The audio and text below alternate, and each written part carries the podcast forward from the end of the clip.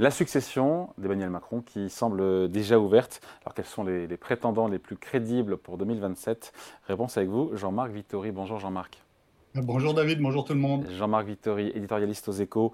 Euh, le président qui ne pourra pas se représenter euh, dans trois ans. Et à 46 ans, euh, ces jeunes diront certains, la question de la succession se pose déjà. pourtant, après, bah, ça fera 10 ans à la tête de l'État.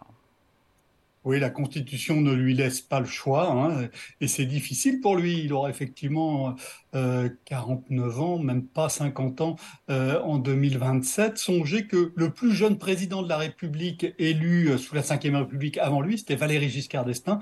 Quand Valéry Giscard d'Estaing était arrivé au pouvoir, il avait 48 ans.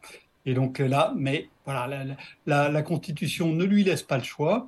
Euh, donc la présidentielle, c'est dans trois ans et demi. Vous allez me dire trois ans et demi, euh, c'est loin, c'est loin. Sauf que euh, un deuxième mandat, un second mandat en l'occurrence, c'est épuisant. On le voit bien et on voit bien que ce qui s'est passé avec la loi immigration va encore accélérer le, le, jeu de la succession. Il y avait déjà des candidats qui commençaient à, se positionner depuis plusieurs mois, mais là il y a fort à parier que, que ça va s'accentuer dans les mois qui viennent. Hmm. Loi immigration qui finalement a été adoptée euh, dans la douleur, on peut le dire comme ça. Euh, elle va laisser des traces, encore une fois, euh, et susciter des vocations, encore plus de vocations? Ben, clairement, hein, elle étire le camp euh, macroniste, hein, euh, avec un coût politique euh, qui est, qui est élevé, hein, un ministre qui démissionne, d'autres qui ont visiblement hésité, et l'histoire n'est peut-être pas terminée.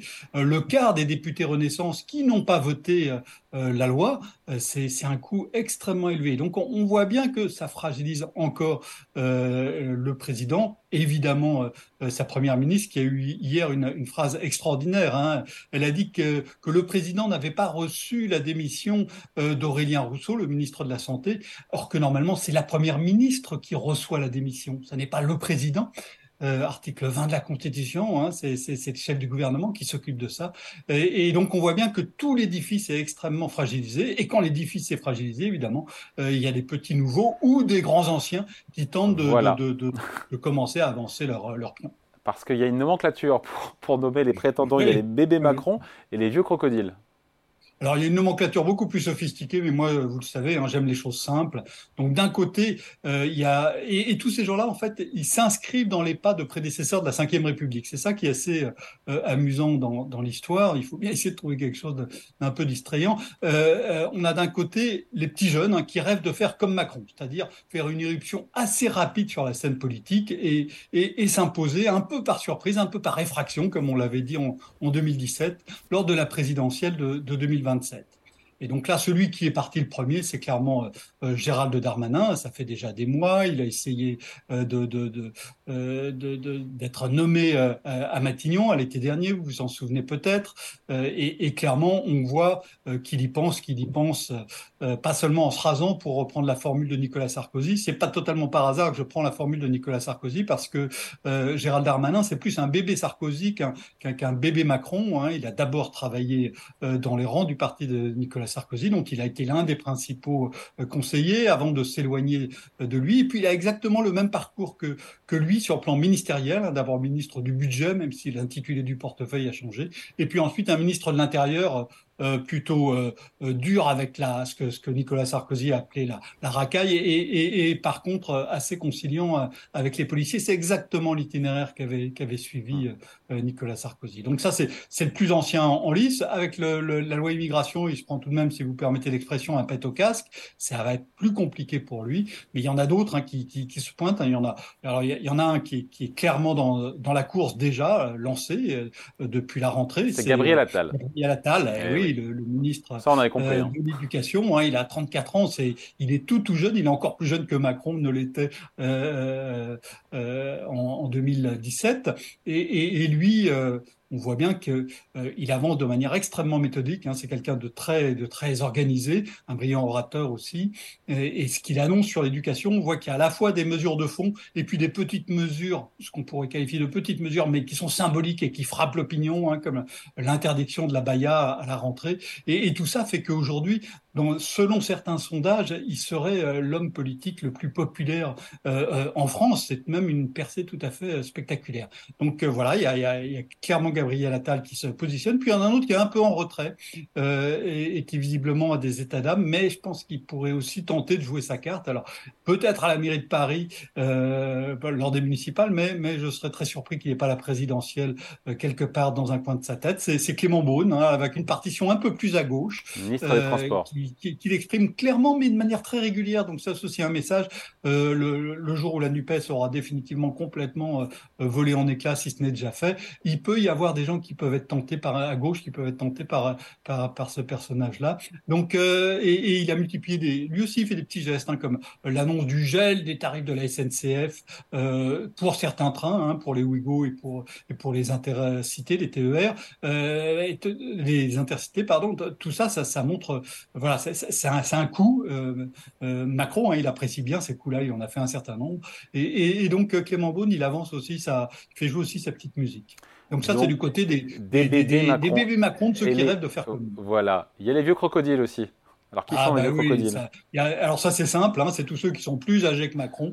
Et, et là, donc, il y en a un qui est clairement en pointe, hein, comme euh, bébé, comme euh, Gérald Darmanin chez les, chez les bébés. Euh, chez les crocodiles, c'est c'est euh, Bruno Le Maire, le ministre de l'économie, euh, des finances, de la souveraineté euh, numérique. Et donc lui, clairement, il essaie de, il essaie de, se positionner. Il l'a fait euh, en intervenant sur un domaine qui n'était pas le sien. Alors jusqu'à présent, il se contenait à il se, contenait ses, interventions sur euh, son domaine ministériel. Là, il a fait une, intervention très remarquée sur la question de l'immigration, en disant qu'il fallait aller sur le projet du Sénat, qui est un projet qui est à sa droite. Il vient de la droite. Hein, donc on comprend sa, comprend sa, sa logique, mais clairement, il se positionne. Ça fait maintenant, euh, ça va faire sept ans qu'il est, ministre euh, au même poste. C'est une longévité exceptionnelle à, cet endroit-là. Il commence clairement à s'ennuyer un petit peu, même si il a occupé ses loisirs en écrivant euh, plusieurs livres, et, il pense à la suite. Et la question pour lui, la suite, c'est qu'est-ce que ça va être? Est-ce que ça va être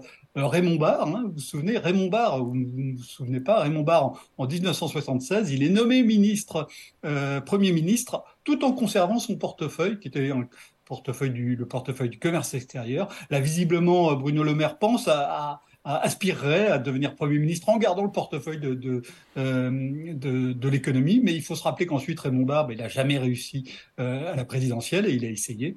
Euh, donc ça, c'est la première voie pour, Bruno Le Maire. L'autre voie, c'est la voie Giscard d'Estaing.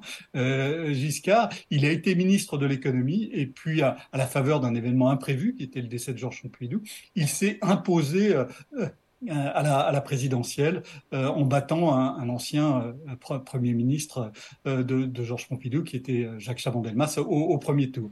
Et, et donc, voilà, le maire, est-ce qu'il veut prendre la voie Raymond Barre, Premier ministre, mais sans doute pas président après, ou la voie Giscard, qui est arrivé à s'imposer dans la présidentielle? Donc ça, c'est clairement celui qui est, qui est, le plus en place. Et puis, il y en a d'autres derrière. Il y a les anciens premiers ministres. Édouard Philippe Édouard Philippe, Édouard Philippe, visiblement, il ne pense qu'à ça depuis qu'il a quitté Matignon, ce qui est un phénomène assez classique chez les anciens euh, Premier ministre, hein, et donc il a repris sa, sa, ville du, du, Havre, il a écrit un livre, euh, il a monté une formation politique. Ça, c'est vraiment le schéma classique euh, de celui qui veut se positionner pour la présidentielle. Il y a un autre euh, ancien Premier ministre qui, lui, s'est mis plutôt euh, en réserve, hein, qui est euh, Jean Castex, qui a été nommé à la RATP. Donc lui, il est retourné vraiment sur, sur, sur, le terrain. Et, et, et dans, dans un scénario improbable, euh, il pourrait pas, il, pourrait espérer faire une éruption. Vous allez me dire les scénarios improbables sont improbables, mais si vous regardez les scénarios des deux dernières présidentielles, ils ont été tous les deux assez improbables. Avec euh, d'un côté le, en, en 2012, hein, enfin avant 2012, l'élimination de Dominique Strauss-Kahn dans les conditions que l'on sait, et puis en 2017 l'arrivée d'Emmanuel Macron qui a vraiment surpris, qui a fait éclater tout le jeu politique français. Donc il peut y avoir aussi une, une, une nouvelle surprise de, ouais. de ce côté-là. Et puis après, et il y a aussi il y a Sauter, aussi... Bande, si jamais, si jamais elle, elle partait rapidement, ouais. dans, dans trois ans, dans un peu moins de trois ans, elle pourrait peut-être euh, euh, espérer être la première femme.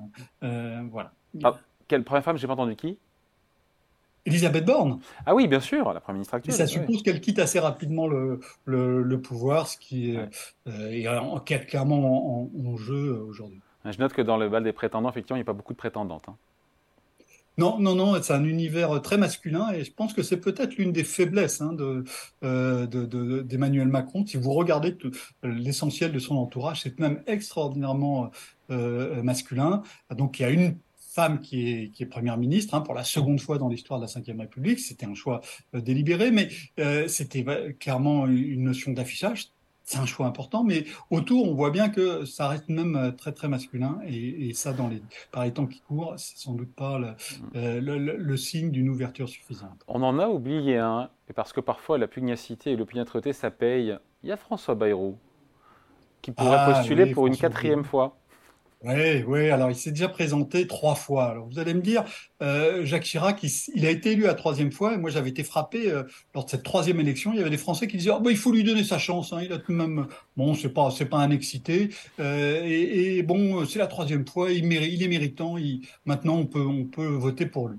Et, donc, pour Bayrou, il pourrait espérer ça en se présentant pour une quatrième fois. Alors, vous allez me dire, il a 72 ans, mais bon, euh, Joe Biden, il songe bien à se représenter euh, alors qu'il est euh, octogénaire. Et puis, si vous regardez ailleurs dans le monde, hein, voyez Xi Jinping, 70 ans, Vladimir Poutine, Poutine 71 ans. Donc, il peut peut-être espérer jouer la, la, carte du, du, sage et, et, passer parce qu'il s'est déjà présenté. Moi, j'ai du mal à croire à ce scénario, mais clairement, lui, il y croit très fort. Et c'est déjà un bon début. Juste, euh, on n'est pas évidemment dans la tête du président de la République, mais euh, on sait ce que Emmanuel Macron voudrait potentiellement comme successeur?